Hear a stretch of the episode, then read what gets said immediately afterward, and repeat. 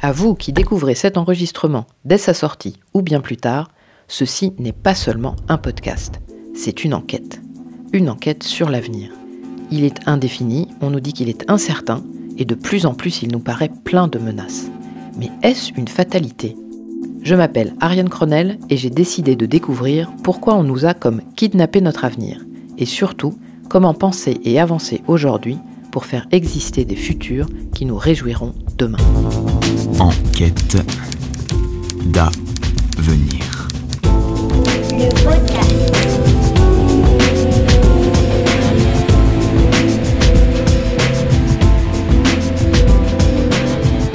Alors aujourd'hui, c'est mardi et je brave la météo parisienne grise et froide pour cette deuxième interview. Et on va aller dans un de mes endroits préférés à Paris, qui est un peu mon QG. C'est un endroit où on est toujours bien accueilli, il fait chaud, le thé est bon, le café aussi. Et donc ici, au fumoir, on va prendre le temps de discuter avec Anthony Mahé, qui est sociologue de l'imaginaire. Alors vous me direz, mais Ariane, c'est quoi un sociologue de l'imaginaire? Eh bien, c'est quelqu'un qui étudie la manière dont notre imaginaire collectif structure notre rapport au monde. Et quand je dis structure, c'est vraiment l'image de l'échafaudage. On n'en est pas conscient, mais notre manière d'analyser les choses, de se dire que quelque chose est bien, pas bien, normal, pas normal, etc., en fait, ça repose sur un échafaudage d'imaginaire qui est tellement évident pour notre cerveau qu'on n'arrive pas à penser sans cet échafaudage. Si vous voulez, c'est un peu comme si, à force d'avoir toujours construit des maisons rectangulaires avec un étage, on oubliait qu'on peut aussi construire des huttes rondes avec un sous-sol.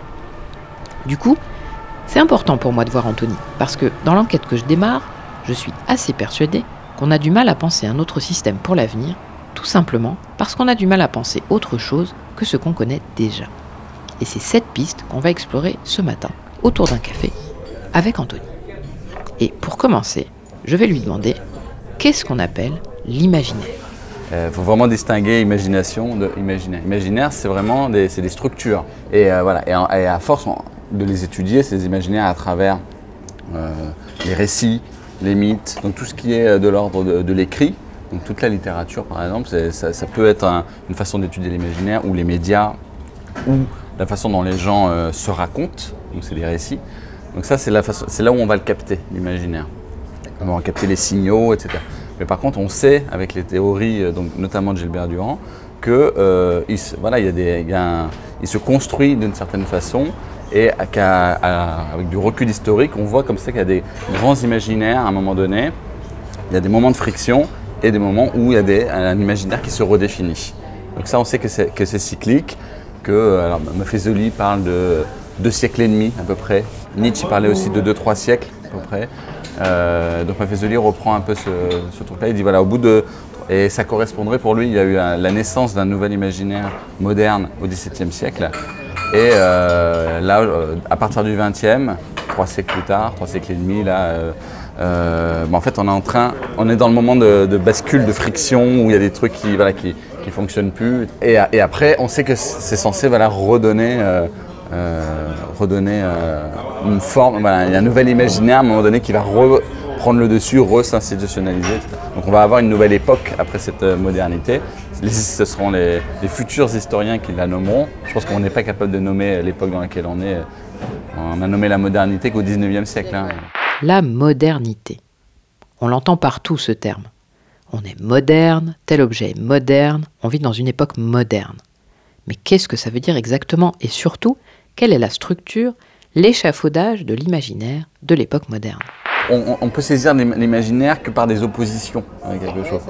Tu vois, l'imaginaire de, la modernité, c'est l'esprit scientifique, c'est la rationalité, c'est le progrès, c'est un mythe, le mythe du progrès. Et c'est intéressant de voir comment, euh, pour euh, installer un imaginaire, euh, notamment celui de la modernité, progrès, esprit scientifique, etc., on va vouloir évacuer tout ce qui est un peu en, tension avec ça. C'est-à-dire que la place des émotions, par exemple, elle a complètement été euh, enfoui. L'émotion n'a pas de droit de citer. Euh, à la limite, c'est de l'intime, c'est du familier, c'est voilà, c'est tout ce qui est de l'ordre de la spiritualité, du, de l'irrationnel, du mystique, etc. On va euh, le nier, et en fait, le nier, c'est-à-dire refuser de l'inscrire dans des instances de gouvernance. Ou, c'est ça. Donc les conséquences que ça a, c'est que ça, ça détermine la façon dont on va diriger une cité, une entreprise euh, ou euh, une famille ou quoi que ce soit. C'est la façon dont on va euh, euh, imposer des règles justement dans la société qui est très euh, influencée justement par euh, l'imaginaire de l'époque dans laquelle on est. Et à un moment donné, si l'imaginaire il correspond plus exactement, euh, parce que normalement un imaginaire il doit être en adéquation avec euh, une conviction intime. Parce que, il, y a, il y a toujours un rapport, ça se dit, ça part du subjectif quand même. Et euh, il y a un, un alignement qui est possible à un moment donné entre une vraie attente subjective et l'imaginaire et la façon dont on va institutionnaliser la société autour de cet imaginaire, comme on l'a fait autour de l'esprit scientifique, en euh, institutionnalisant la science, créant des universités, des centres de recherche, etc. Euh, tu vois, en fait, on a, déterminé, un- un- on a déterminé des critères, des principes pendant la modernité. On dit c'est le, principe de la liberté, c'est l'individu, donc on crée l'individu. C'est un mythe aussi l'individu, c'est un récit. On va dire oui, l'individu, c'est euh, l'impossibilité euh, pour une personne d'être euh, déterminée par autre chose qu'elle-même.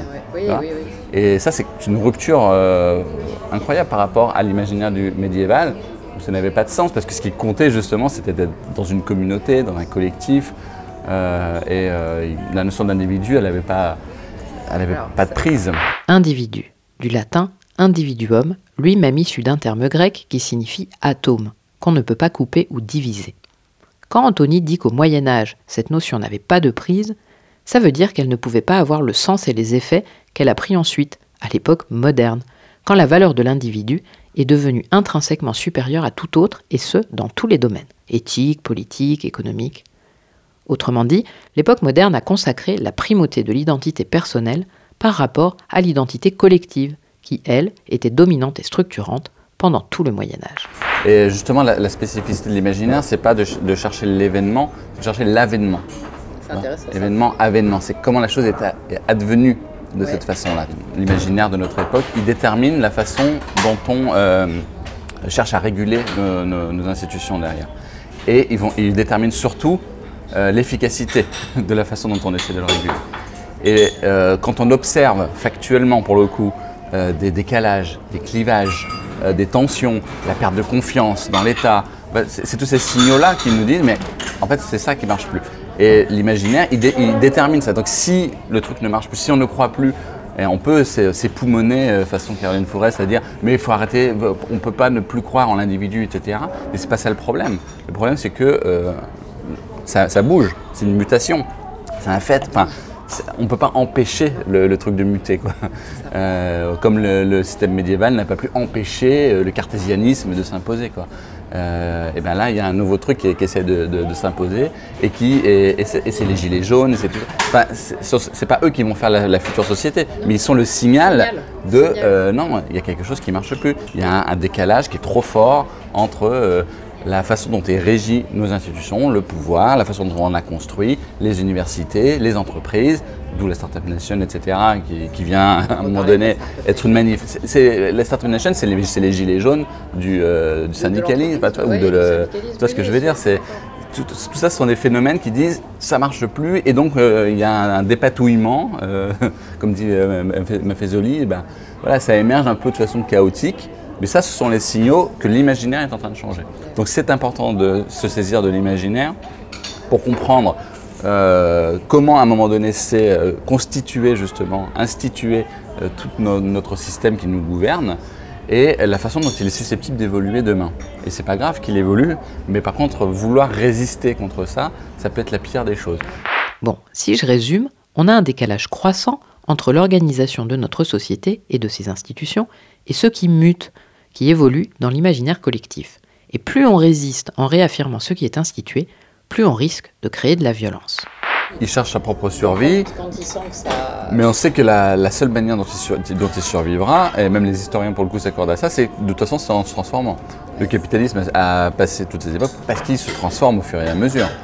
Euh, on ne pourrait plus être dans un capitalisme du 19e siècle de façon révolution industrielle. Ça marcherait plus. Donc, euh, mais on a une espèce d'instinct euh, qui dit euh, il vaut mieux préserver, être, réagir et être réactionnaire. Donc, plutôt que de, d'essayer de- d'a- d'accompagner le changement, parce que c'est des, ruptures mentales et puis des incertitudes aussi qui sont peut-être trop fortes à, gérer. Mais en, même temps, voilà, c'est pas, pas ça qui empêchera l'évolution. C'est pas des, Non, non, des intellectuels, c'est pas une élite, c'est même pas des politiques qui persistent à euh, clamer, je sais pas, la valeur travail, etc. Dans un monde où les gens n'ont plus, ont plus envie de travailler, Euh, on peut s'époumoner encore une fois à dire la valeur travail, c'est ça qui doit. Non, mais ça c'est un truc qui est né au 17e. On n'y- on n'en est plus là. C'est bien joli cette théorie de l'imaginaire.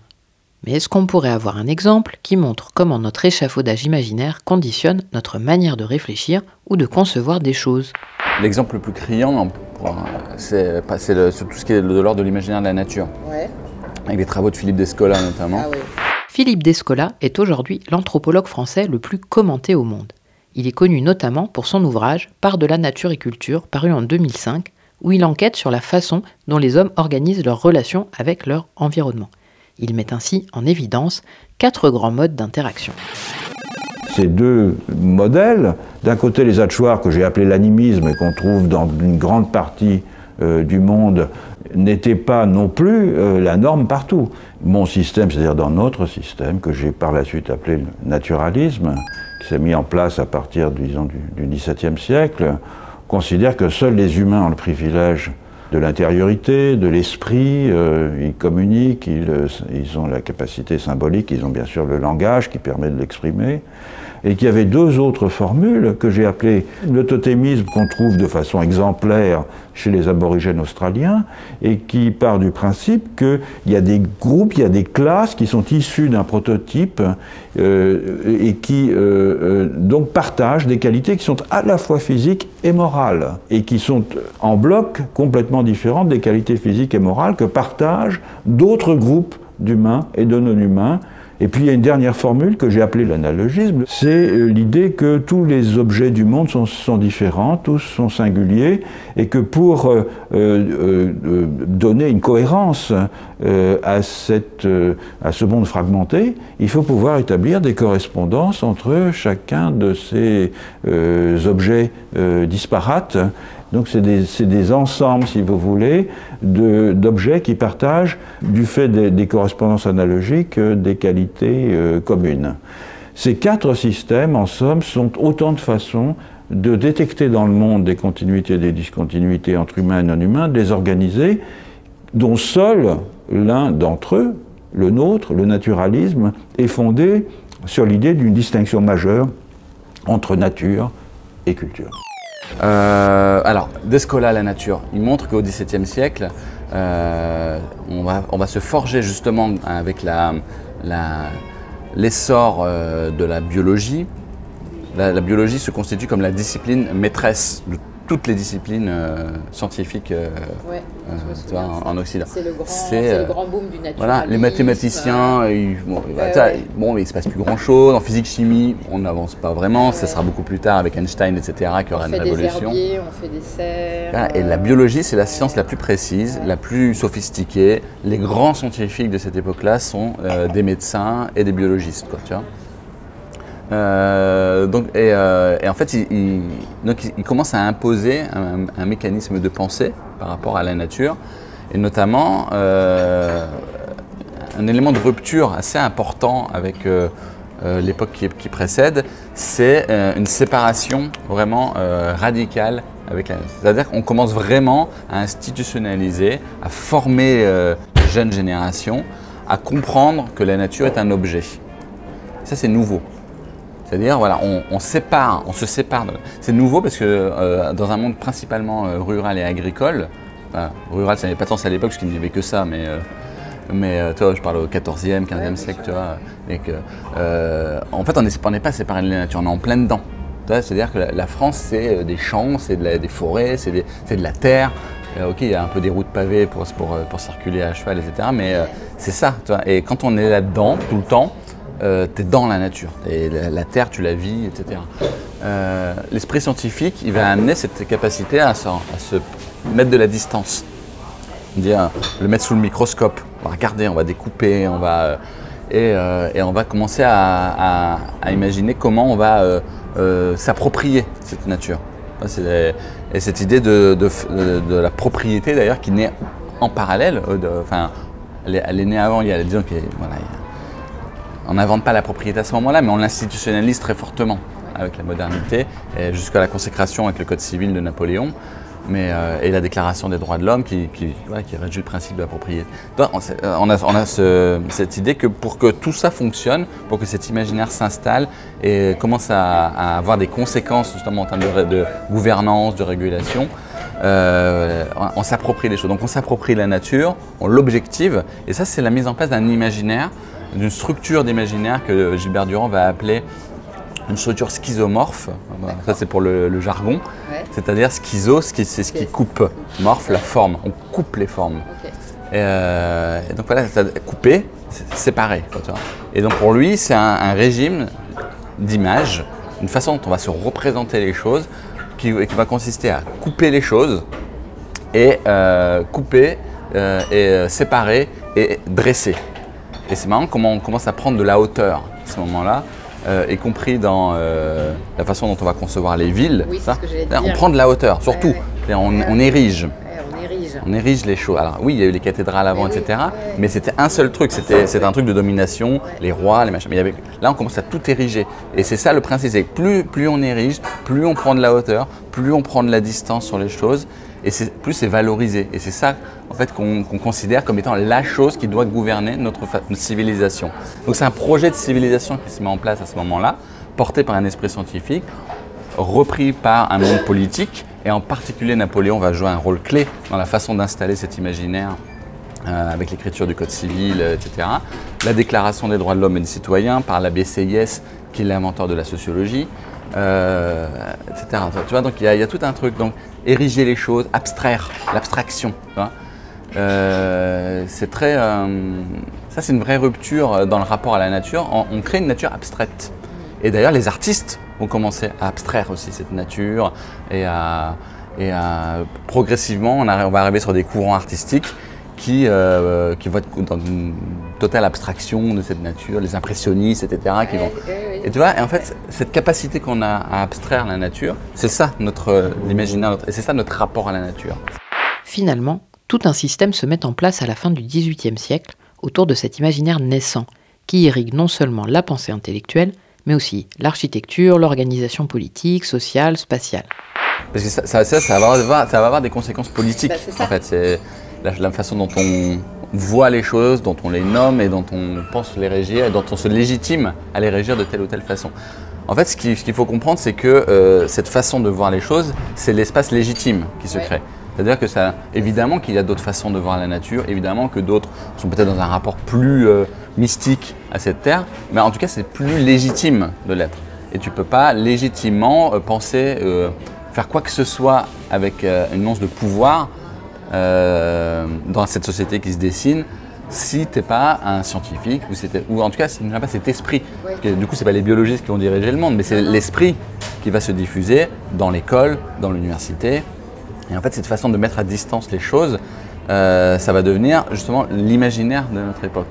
Et je pense que c'est c'est vraiment la caractéristique, euh, avant de trouver les déclinaisons qui vont permettre l'institutionnalisation de cet imaginaire, l'autonomie, l'individu, le progrès, etc. Ça, ça va être la façon dont on va... euh, c'est les formes sociales par lesquelles va se déployer l'imaginaire.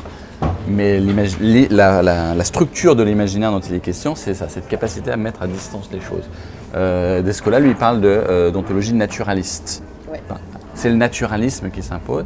Et euh, donc, c'est pas simplement la nature qui est mise à distance, c'est parce que c'est ce- cette, cette façon de voir la nature qui nous a permis de développer les technologies Ouais. de cette nature.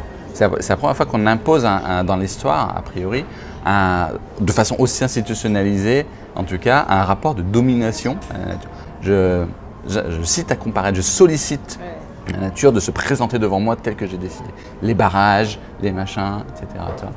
Et, euh, et donc c'est une rupture dans, même dans la façon de concevoir la technologie. Euh, Heidegger il prend souvent le- dans la question de la technique, euh, il parle souvent du- du- de la différence entre le barrage hydraulique et le moulin. Ouais. Barrage hydraulique, c'est vraiment euh, euh, l'homme décide de. euh, c'est une sommation de la nature de faire ce qu'il a décidé, que l'homme a décidé que ça allait être comme ça. Quoi. Et donc je vais euh, changer le cours de la nature. Quoi, tu vois, je vais in- intervenir. Le moulin, c'est un, un rapport avec la nature qui est très différent. Un moulin à vent, hein, parce que ben, tu le mets dans, le- dans le plus intelligemment possible dans le sens du vent. Si- et si c'est pas le bon sens du vent ce jour-là, il tourne pas ton truc. Et ben voilà, c'est un peu le destin, quoi. Et ça, et le rapport à la nature, il peut être que soumis au destin, a priori, euh, dans, ce- un rapport euh, autre que cette vision naturaliste. Descola, il, a cette force d'avoir pu montrer que c'était pas la seule façon de concevoir la nature dans d'autres cultures. Donc si on part, si on part dans d'autres cultures, euh, voilà, lui, il va, il va, va, va identifier en fait au moins euh, quatre façons. hein, donc le naturalisme en est un. Il est récent, il est très occidental. Donc il y a au moins trois autres façons de concevoir la nature euh, et d'installer un rapport qui est complètement différent. On y vient. Ce n'est pas du tout neutre cette façon de valoriser l'abstraction et la mise à distance. Ça a même une myriade de conséquences. Par exemple, sur notre manière d'apprendre. Mais ça, on en reparlera dans un prochain épisode. Ce qui est intéressant, c'est de voir que dans une même société, et la nôtre, en réalité, ces quatre imaginaires de la nature, ben, en fait, ils, ils sont, ils se rencontrent, ils sont en friction, de façon plus ou moins forte. hein. Mais globalement, on reste quand même dans un système dominant de naturaliste. C'est notre, ça, ça c'est notre culture occidentale. Mais, euh, et, euh, et toute, par exemple, si on prend l'agriculture, l'agriculture, c'est on, est, on est dans une agriculture scientifique aujourd'hui. Euh, produits chimiques, machin, pesticides, c'est de la science euh, avant tout. Quoi. Descola, quand on, il, se- il se fait approcher par les écologistes, ah vous êtes l'anthropologue de la nature, l'écologie, qu'est-ce que... Il dit mais l'écologie c'est la même chose. Vous êtes dans le même schéma de pensée. L'écologie c'est de l'écologie scientifique, et alors, les, les- des écologues ce sont des scientifiques. Euh, sont des biologistes. etc. Donc tu dis l'écologie reste euh, dans un système modelé par l'esprit scientifique. Le bio, ben, c'est jamais que un peu moins de pesticides. Hein, c'est pas non plus, euh, toi, c'est, ça reste une approche scientifique. Euh, l'agriculture raisonnée, c'est la même chose. Les HVE de je sais pas quoi, c'est la même chose. La labellisation à tout va de tous les trucs, c'est la même chose. Et qu'en fait, on ne change rien au système avec ce. Donc il dit, le combat il n'est pas là. Le combat il n'est pas euh, le, oui, on, peut dire que c'est une amélioration du système existant. Euh, donc c'est pour ça, euh, oui pour le bio. Alors penser que le bio c'est une rupture, c'est pas du tout le cas. Par contre, ce qui peut se présenter un peu plus comme une rupture, mais qui du coup devient peu- plus- beaucoup plus difficile à accepter, ben, par exemple c'est la biodynamie. Euh, je dis pas que c'est ça qu'il faut pour la société et tout ça. Par contre, ça, ça embarque un nouvel imaginaire. Et c'est en ça que c'est intéressant. La biodynamie. Ah, Est-ce que vous savez qu'il existe encore plus bio que le bio? En biodynamie, on va essayer d'agir en plus avec des processus naturels sur, la, sur les plantes et sur le sol. C'est une méthode vieille comme le monde. Les Chinois l'utilisaient déjà trois siècles avant notre ère. Là, vous avez de l'aquilée, de l'ortie, de l'écorce de chêne. Une méthode agricole biologique encore plus restrictive qui se base sur le respect des cycles de la terre et le bien-être des animaux. In 1924, a spiritual philosopher named Rudolf Steiner introduced a type of organic farming that emphasized the relationship of soil, plants, and animals in one unified system. Ça sert, nous, à avoir une ferme équilibrée, une ferme saine, des sols qui évoluent durablement. Et ce pour nous, bien sûr, mais pour les générations futures. Euh, la biodynamie, c'est très proche d'une pensée analogique, justement. Parce que, en fait, ça change la façon dont l'agriculteur va regarder sa terre. Ça, ça va changer sa façon de percevoir les choses, d'être attentif aux végétaux, aux pousses, aux champignons, etc. Et de se dire, et euh, que euh, assez. euh, bah, en fait, euh, tu vas te dire, mais non, mais plutôt que de désherber, par exemple, il faut laisser l'herbe. Parce que l'herbe, parce que, mais parce que tu le constates. Euh, le, le scientifique va dire non, non, il faut l'enlever parce que ça empêche euh, de, le truc de se développer, ça va, ça, ça va lui bouffer des sucres, donc ton truc risque d'être moins sucré, donc moins bon, donc moins productif. Moi je dis, mais le- la vigne, elle cohabite avec l'herbe, donc il se passe quelque chose. Et ça m'intéresse cette relation. Et donc je vais entretenir ça. Et les coquelicots, et les. et, ouais, c'est pour ça qu'un champ de bio, un- une vigne de biodynamie, par exemple, ça n'a rien à voir en termes de visuellement parce qu'il il laisse tout pousser. Donc un, agriculteur scientifique va dire c'est le bordel, c'est de la merde ce qu'ils font, ils n'ont aucun, respect pour, euh, pour leur terre, ils laissent tout en friche, etc. Alors que bah, c'est comme l'amazonien, il dit bah, non, pas du tout. Pas du tout est- voilà. Et en fait, on, on voit en fait ces frictions qui commencent à se mettre en place. C'est rien du tout la biodynamie, c'est même pas 2% de l'agriculture. Mais ça a le mérite de dire putain, on- il y a un nouvel esprit qui s'installe, il y a quelque chose Cette histoire de biodynamie et de transformation des pratiques agricoles, on y reviendra aussi dans un prochain épisode. Parce que la question n'est pas seulement de savoir comment on fait pousser des choses, Elle est aussi de savoir si on peut subvenir aux besoins d'une population en abandonnant un certain imaginaire scientifique, productif et rentable de l'agriculture. Et ça, ce n'est pas si simple.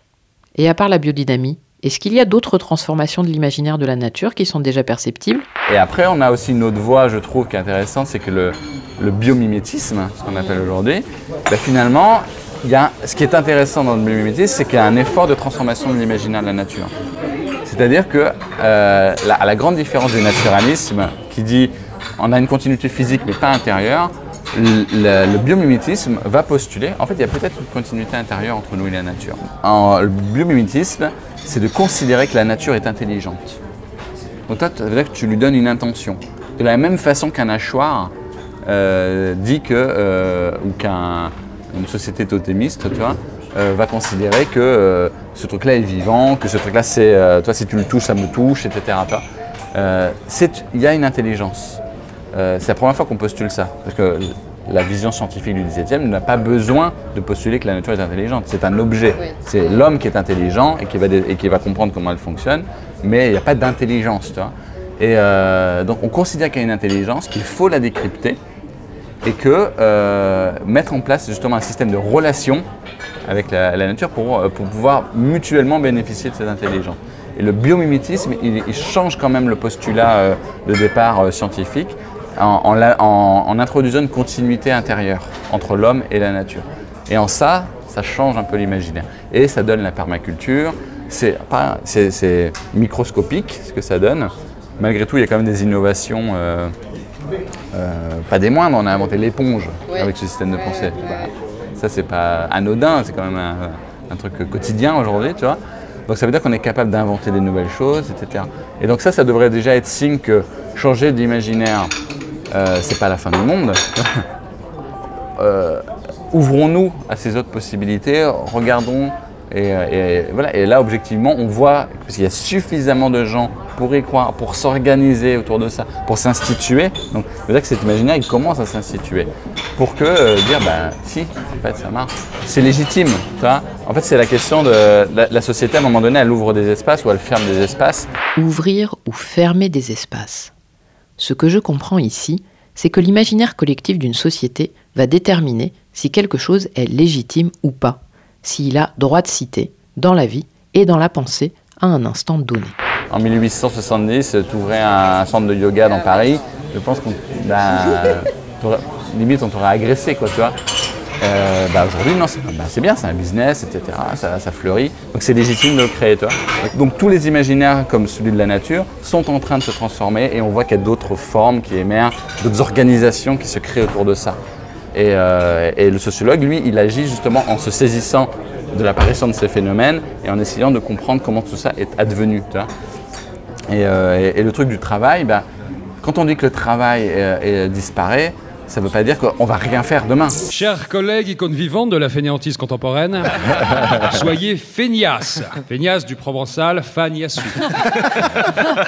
Qu'est-ce qu'on donne comme exemple à la jeunesse avec tout ça, hein? C'est-à-dire qu'il va se passer autre chose, euh, une autre façon de concevoir la manière dont on va aller dans une entreprise, la manière dont on va produire des choses. Euh, L'entreprise, euh, bâtiment, organisation, hiérarchisation, pyramide, tout ça c'est l'émanation d'un imaginaire et de- d'une époque. Et à un moment donné, euh, il faut, comprendre toute l'intention qu'il y avait derrière et, aussi le, bien fondé.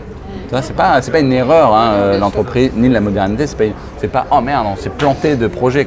C'était un bon projet, et puis c'est juste qu'il est arrivé à son terme. Euh, je vais reprendre un, allon- un allongé, s'il vous plaît. Un allongé Tu reprends quelque chose euh Euh, je veux bien un expresso. Intéressons-nous deux minutes à l'un des penseurs majeurs de cette époque moderne, à savoir Descartes. Personne ne veut faire rompre une époque, tu vois. Mais à un moment donné, il y a des nouvelles façons de penser qui s'installent. Et c'est vrai que Descartes, il était un peu un, tour, un tournant dans sa, dans sa manière de, de, de- de penser. Donc, euh, c'est intéressant parce que voilà, disons qu'il introduit dans, dans la pensée euh, la possibilité euh, de l'individu. Il ne crée pas l'individu, mais en fait, il, commence à installer la possibilité de se penser comme individu. Avec ce fameux je pense donc je suis. Je pense donc je suis. Voilà. Donc c'est le fait de me penser moi-même qui me fait être au monde. il va approfondir cette possibilité-là, qui du coup va commencer à, à- intéresser et, à, donner la possibilité à un nouvel imaginaire de s'installer et à une nouvelle société de s'installer.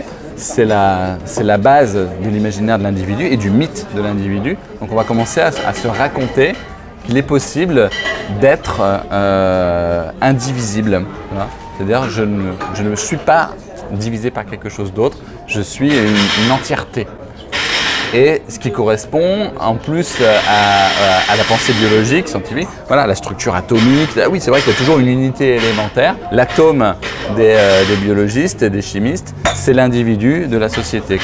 La façon dont on a pensé la société à, cette époque-là, et ça c'est toute l'histoire de la sociologie, c'est euh, un parallèle entre le corps humain et la société. Système sanguin, les réseaux, les machins, les atomes, tu vois.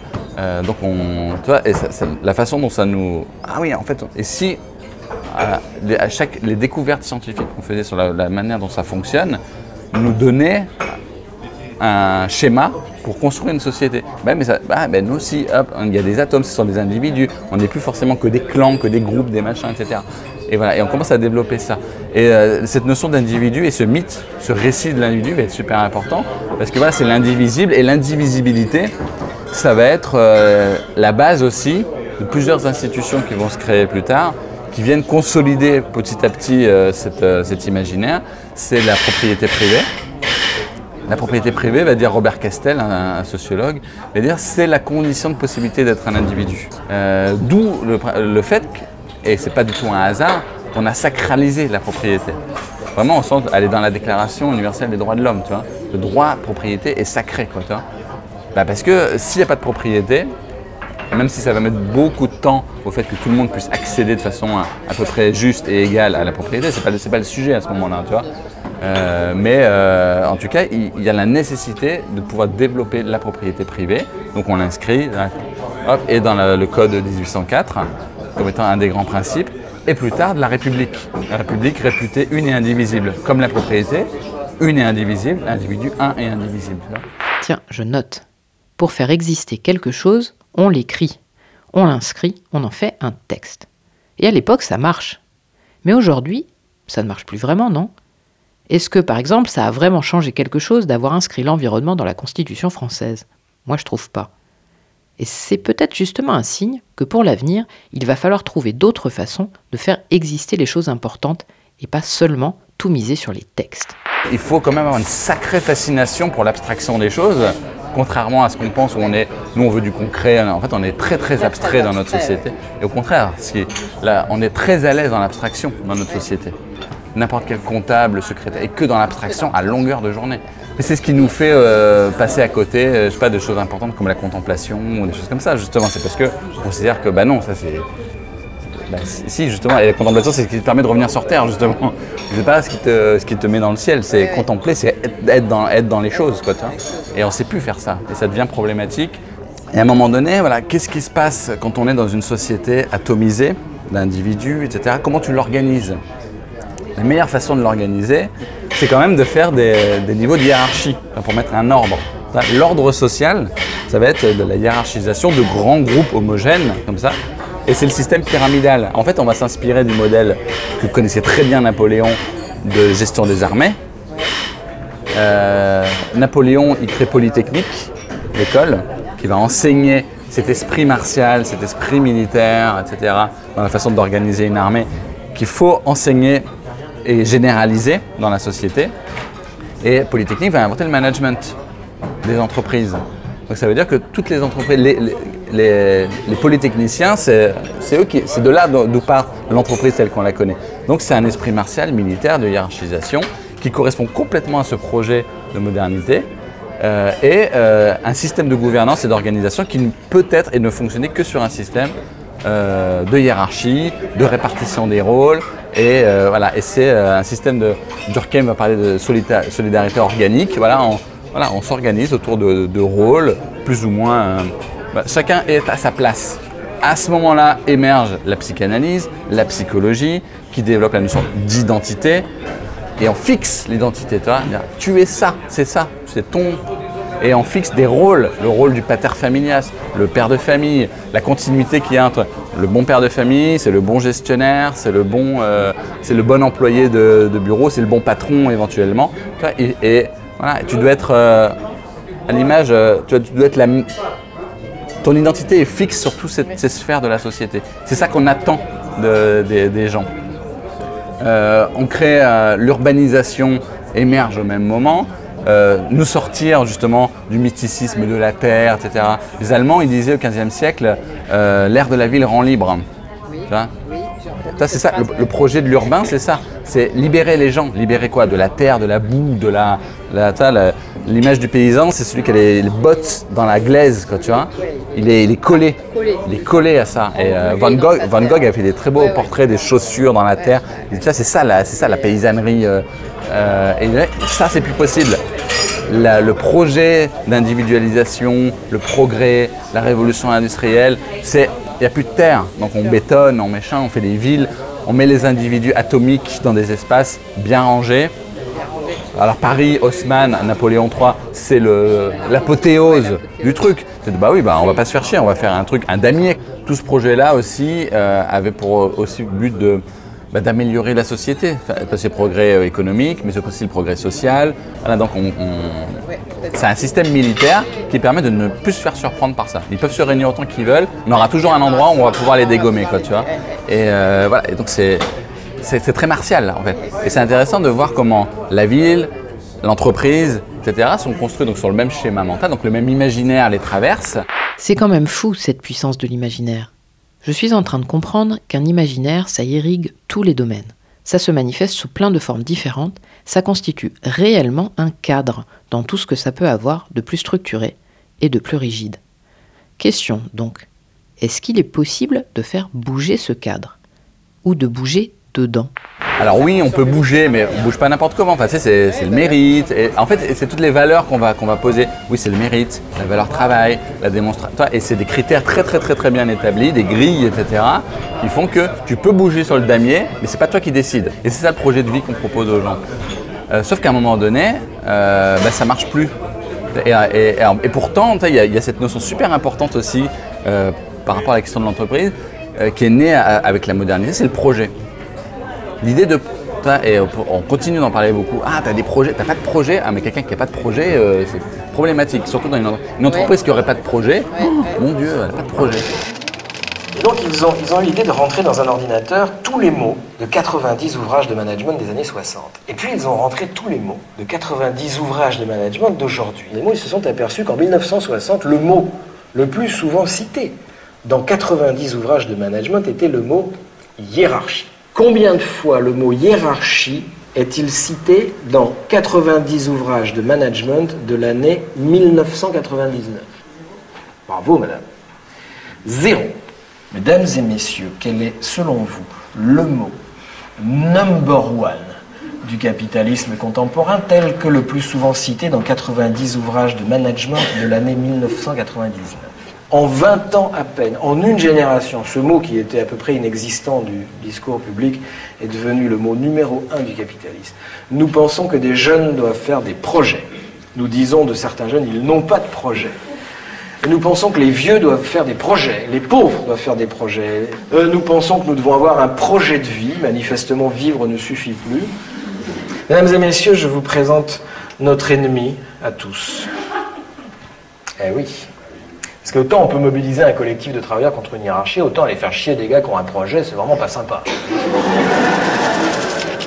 La, la capacité de se projeter, ça a été inventé, euh, pareil, euh, Ouais, c'est 18e même, siècle. euh, euh, c'est la, la notion de projet apparaît. à- à- pour Robert Castel, elle est corrélaire de l'introduction du salariat. D'accord. C'est-à-dire à partir du moment où tu commences à, à mettre en place un système systématique hein, Ouais, ouais. euh, de euh, rémunération, euh, plus au jour le jour, mais à toi de dire ok, ben maintenant je vais Ouais, te. ouais. Oui, Voilà. oui, bien, bien sûr, tu dois te bah, bah, dans un mois, je toucherai Et c'était et en fait c'était euh, indispensable à la réalisation de la propriété, qui était le projet. Et, ah mais on ne peut pas être propriétaire si on ne peut pas se projeter un peu dans quelque chose. Et, euh, et donc il va falloir commencer à travailler dans le temps, dans le, dans le futur. On peut être propriétaire que si on a un futur. On met des, ga- des garde-fous, le salaire, par exemple, ok, tu auras un salaire à la fin du mois. Euh, donc même si tu, voilà, euh, les protections, les protections sociales, c'est pas tellement qu'on en avait à foutre que les mecs se blessent ou tout ça, ou qu'ils puissent continuer à nourrir sa famille. C'est que, oui, mais concrètement, si on n'aide pas les gens à garder cette ligne de je me projette, je, machin, je suis propriétaire, je vais payer pendant plusieurs années, je dois mettre une protection sociale parce que euh, on n'est plus dans le système au jour le jour où tu viens, t'es en, en bonne santé, tu viens travailler, tu as de l'argent, t'es malade, t'es pas payé, tu meurs, on s'en fout complètement, toi, avant ce système-là. Donc les protections sociales, etc., machin. voilà. Encore une fois, c'est- toi, ça c'est pas la lecture historique du phénomène, c'est la lecture de, de l'avènement, comment un imaginaire a traversé et a rendu nécessaire la mise en place d'institutions euh, euh, pour que le truc marche, quoi, tu vois. Bah finalement, tout ça fonctionne très bien. Jusqu'au moment où bah, ça ne fonctionne plus. Mais comment est-ce qu'on explique que ça ne marche plus? Qu'est-ce qui se passe? Ce qui s'est passé, euh, euh, c'est qu'il y a eu un. Euh, alors, Maffezoli, pour lui, c'est inévitable. C'est à un moment donné, il y a une saturation. hein. Il dit, ah, L'imaginaire sature, ça fonctionne plus, euh, et c'est normal. euh, voilà, en en fait, tout au long de l'histoire, euh, c'est des cycles comme ça. Et, euh, et voilà. Et- mais si on regarde un peu plus en détail pourquoi ça sature, bah, en fait, on s'est rendu compte qu'il y a eu beaucoup de promesses ou d'effets secondaires qu'on a voulu nier. Par exemple, dans la ville, c'est euh, l'invention de la solitude, quoi, tu vois. Solitude, ennui, suicide, euh, merde, tous ces trucs qu'on ne veut pas voir, etc. Mais non, euh, progrès, individu, bah ouais, mais quand même, Ouais, toi, ouais, ouais. euh, non, non, vous inquiétez pas, ça va aller, les lendemains chanteront, etc. Donc projetez-vous dans l'avenir, regardez pas tout de suite, regardez demain. tu vois. Euh, ok, je regarde demain, je regarde demain, euh, puis à bout d'un moment, euh, bah non, je regarde plus demain, quoi, c'est plus possible. Voilà. On y est. On est exactement là d'où je parle. Je ne regarde plus demain parce que ce n'est plus possible. Je ne sais pas où est demain, où est l'avenir, et je ne peux plus me projeter. Et en plus, plus rien ne me permet de regarder demain. Parce que ça, ça marchait, c'est ce que montre Max Weber. Euh, L'État peut demander aux jeunes générations regardez demain, euh, sacrifiez-vous maintenant, ça va payer plus tard. Euh, ouais, mais ça marche quand il faut avoir hyper confiance en l'État, il faut un légalisme super puissant. Et euh, voilà, mais quand tu as un État où finalement, euh, bah, il est où euh, il est, il est- il est faible, entre guillemets, l'État aujourd'hui. Et pas que l'État français. L'État, en fait, en tant qu'institution, ouais, le- le- il détient un peu du pouvoir coercitif. euh, on sait un peu où sont les limites euh, du truc, quoi, tu vois. Mais elles sont loin quand même, tu vois. Euh, dire, les, les questions, la, la justice, etc., c'est tellement relâché que, bon, bah voilà, du coup, tu n'as plus confiance dans le truc. Très difficile de- de- de- d'avoir confiance dans l'avenir. À partir du moment où tu n'as plus d'avenir, ça, c'est tout le projet de la modernité qui s'effondre là. On nous dit oui, projetez-vous, mais, attends, il faut, faut se projeter en même temps. euh, euh, toutes les- dans les organisations, tu as les injonctions contradictoires des entreprises. On ne sait pas, on pilote au jour le jour, il faut s'adapter, il faut être flexible, etc. Et en même temps, mais tout ce qu'on vous demande, et l'effort qu'on vous demande, c'est de vous projeter. Ah, non, ça ne marche pas. On veut bien être flexible, mais ne nous dites pas de nous projeter alors. Et, et- et là, pour- là, les grosses entreprises sont en. Ça, c'est le, le mal de, leur, euh, de l'époque, c'est de continuer à véhiculer par leur structure, par leur culture, cet imaginaire qui suppose en fait de pouvoir se projeter dans l'avenir, d'avoir confiance dans une grande institution verticale. Et je pense que la- ça, c'est ce qu'on appelle la recherche de sens aujourd'hui.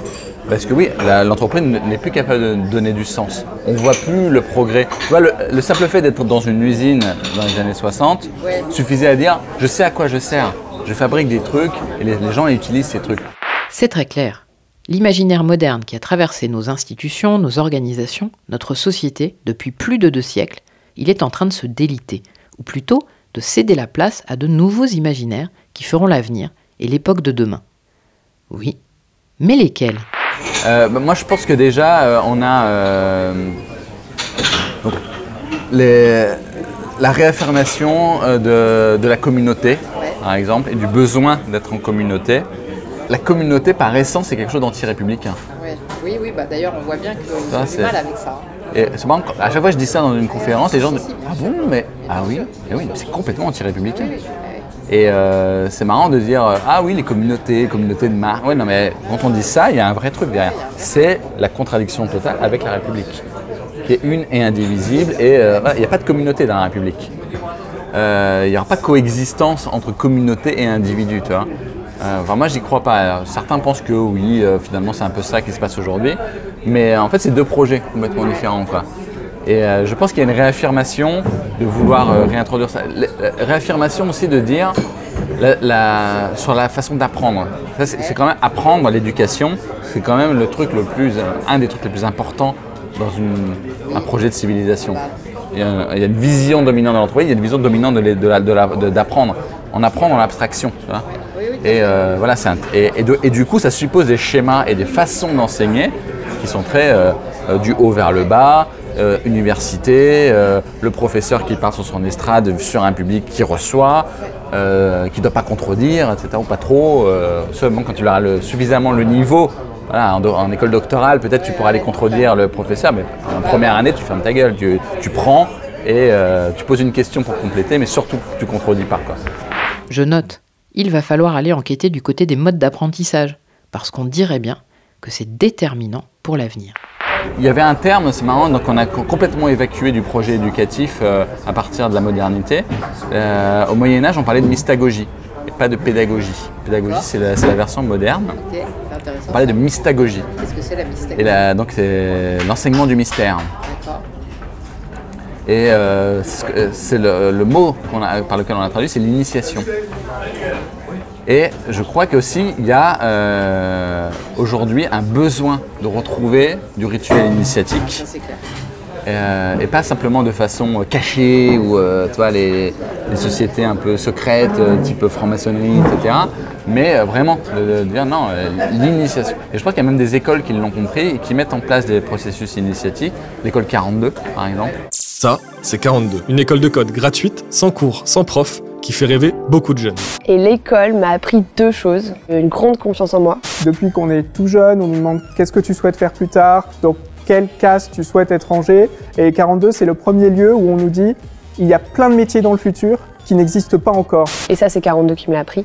Et la deuxième chose, c'est justement de pouvoir apprendre euh, quelque chose de nouveau super vite. Et juste dire, euh, maintenant, je sais apprendre en fait. Donc, allons-y. Et 42 nous prépare à, nous prépare à ça. Et ça m'a permis de, de rencontrer la personne que j'étais. Euh, parce qu'en fait, ils se sont juste rendus compte que le codage, euh, si tu veux en faire, bah, soit tu es initié, soit tu n'en feras pas. Parce que tu ne pourras pas l'apprendre dans un amphithéâtre, en- dans une attraction, avec un professeur qui va t'expliquer les règles du codage. Grâce à Anthony, je comprends qu'il y a un nouvel imaginaire qui se prépare pendant que l'ancien s'affaiblit. Mais est-ce qu'il n'y a pas un risque que ça se fasse dans la douleur?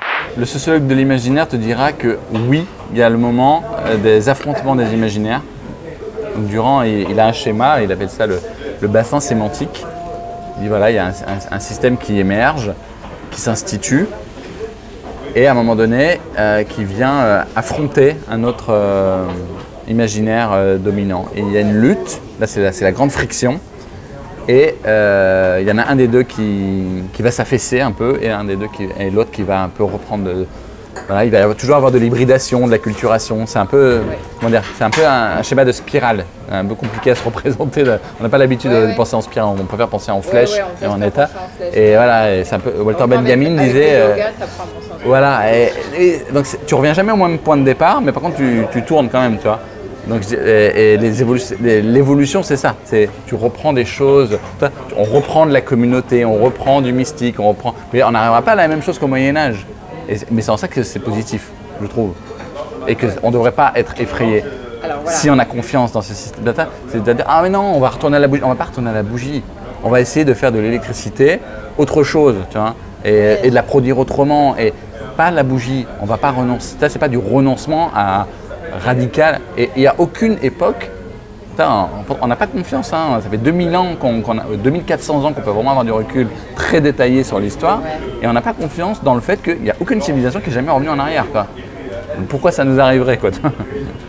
Il y a- Non, on, on va reprendre des choses du passé, renouer avec des choses, la spiritualité, la nature, on va re- recoder tout ça. En fait, En fait, c'est ça, on, on recode les- le- notre société. Quoi, tu vois. mais, mais surtout, c'est important. Et c'est important de lui donner le temps aussi. Faut pas, on peut pas être pressé. Quoi. On verra nous, on n'aura peut-être pas la chance de voir euh, la, nouvelle époque. Euh, on, va voir la fin de celle-ci, tu vois, mais pas. Je pense pas qu'on verra la nouvelle. C'est long à mettre en place. Mais on va voir tous les signaux euh, émerger par contre de plus en plus fortement. Franchement, ce n'est pas évident de se dire qu'on va voir la fin de notre époque, mais pas la suivante, dont on ne verra en fait que des signaux émergents, des formes, des tentatives. C'est difficile du coup de ne pas avoir le réflexe de penser ce qui nous arrive en termes de déclin. Mais doit-on pour autant penser ce déclin comme une défaite? Ce déclin, il faut le considérer comme euh, quelque chose de, euh, comment de constructif. Il faut construire sur ce déclin et pas. euh, ça, c'est pas juste bah, restons béats dans le truc ou résister. euh, ah non, je refuse ce truc-là. Bah ouais, accompagnons ce déclin à la limite. Mais ça, ça nécessite de. Je trouve que le travail qu'on a à faire, c'est de déconstruire beaucoup d'idées reçues. Pourquoi c'est important de déconstruire des idées reçues? Parce que, et Anthony le dit mieux que moi, ça permet de se demander plus clairement qu'est-ce qu'on veut pour l'avenir. La question, c'est voilà, qu'est-ce qu'on veut? Euh, De la justice sociale, de la ou, euh, ou alors de la performance économique à, à tout prix, quoi. Et euh, je pense que le- notre choix, il est juste là, quoi. Tu vois, et, et je pense que la- le seul fait de, de vouloir s'époumoner à préserver euh, le problème, c'est pas le danger de la- de l'autonomie ou de ah, le, le mythe de l'individu. C'est pas ça le problème. C'est pas en ça qu'il faut continuer de croire.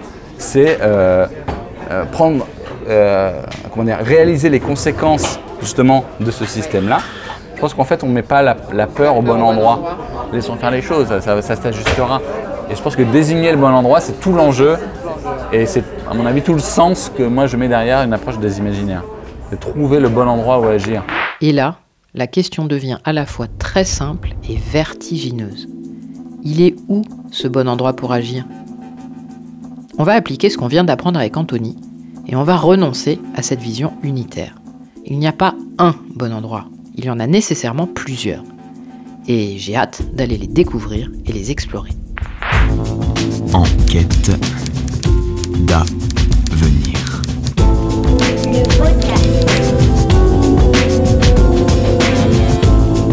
L'enquête continue. Vous pouvez retrouver tous les épisodes, leurs sources, les bios des témoins et bien d'autres choses encore sur le site internet www.enquêtedavenir.com.